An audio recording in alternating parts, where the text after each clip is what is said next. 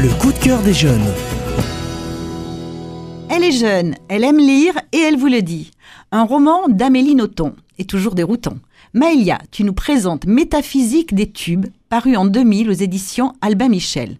Un roman autobiographique sur sa vie au Japon de 0 à 3 ans. Mais pas simple de raconter sa vie sur cette période si lointaine. Quels souvenirs peut-elle avoir? Pas simple, mais c'est de l'autofiction. Donc elle a bien sûr mélangé le vrai à la fiction, c'est pour cela que ses souvenirs peuvent paraître intrigants ou intéressants. Et pourquoi le conseillerais-tu à tes amis, à tes parents? Oh oui, je le conseillerais parce que ce roman est très intéressant.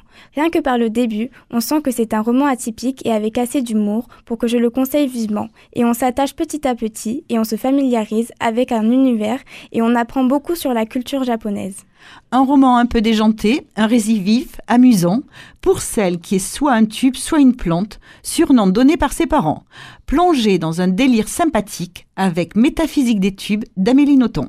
Un roman poétique avec de l'humour, je suis jeune, j'aime lire et je vous le dis.